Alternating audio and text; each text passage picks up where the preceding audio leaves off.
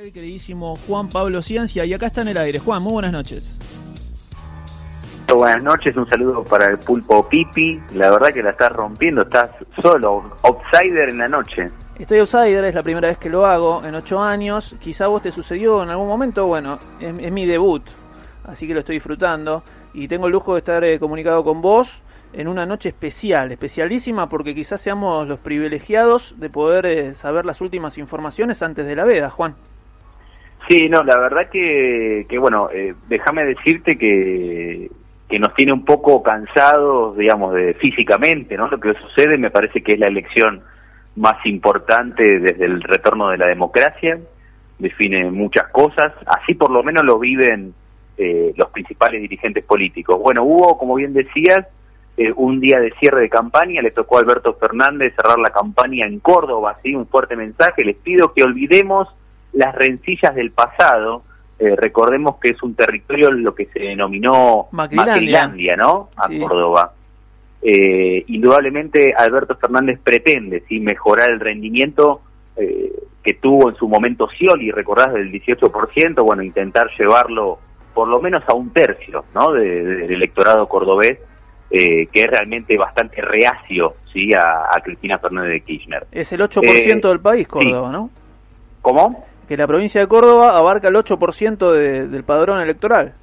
Sí, 8%, pero recordemos que, que en la elección de, de aquel balotaje, eh, Mauricio Macri tuvo 75% de, de los votos, ¿no? Claro. Realmente importantísimo.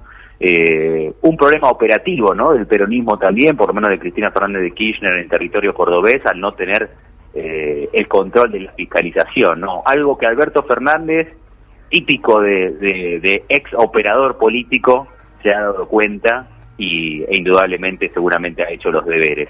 Eh, por su parte, Mauricio Macri sí cerró la campaña junto a María Eugenia Vidal. Esto es una cábala, fue, ¿cómo es que le dicen? Tendencia mundial, ¿sí? Eh, y efectivamente algo que había sido un pedido del presidente el domingo pasado, ¿no? Que a las 19 horas del día jueves todos puedan tuitear. Después algunos me dirán, eh, la cuestión de los trolls, etcétera. Te quiero eh, llevar, si me permitís, sí. al cierre de, de, campaña que tuvo Axel Kicillof, sí, en territorio peronista, si los hay. Merlo. En Merlo, jun sí, en Merlo junto a Cristina Fernández de Kirchner, sí. Palabras de Axel, la provincia de Buenos Aires necesita más trabajo y menos carajo. Bueno, carajo se refiere a las palabras que hizo, que dio el presidente en Ferro, te recordás, con la reta en el microestadio, cerrando la campaña en la ciudad de Buenos Aires. No se inunda eh, una... más. Sí. Carajo. Te escucho. Sí, no, cuando dijo no se inunda más, carajo. Claro, no se inunda más, carajo. Bueno, parece.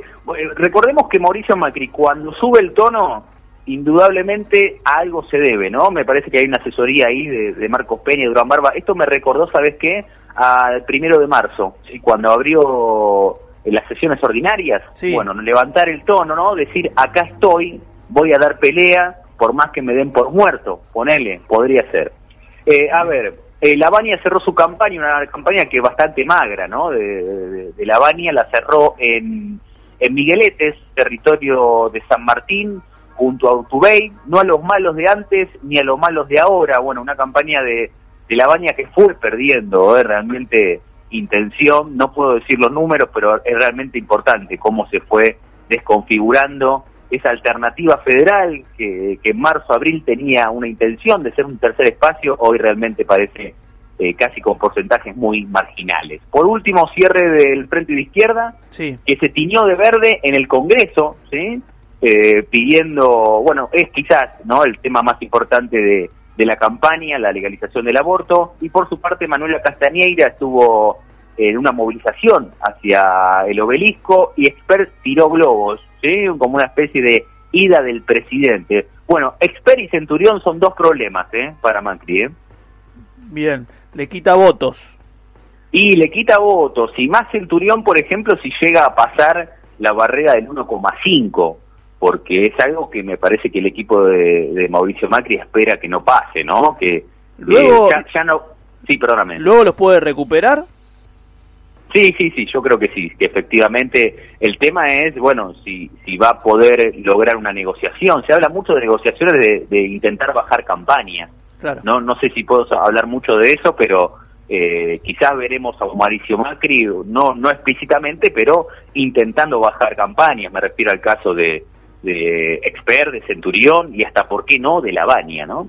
Eh, quiero, eh, para irme con esto y no, no robarte más tiempo, también mandar un saludo a, a China Benítez que le pintó el ratón Pérez, me dijeron. Sí, sí, está complicada en este momento. Por suerte la vi y, puede estar parada, pero bueno, está cumpliendo sus funciones desde la casa. ¿Viste los que trabajan desde, desde la casa, claro?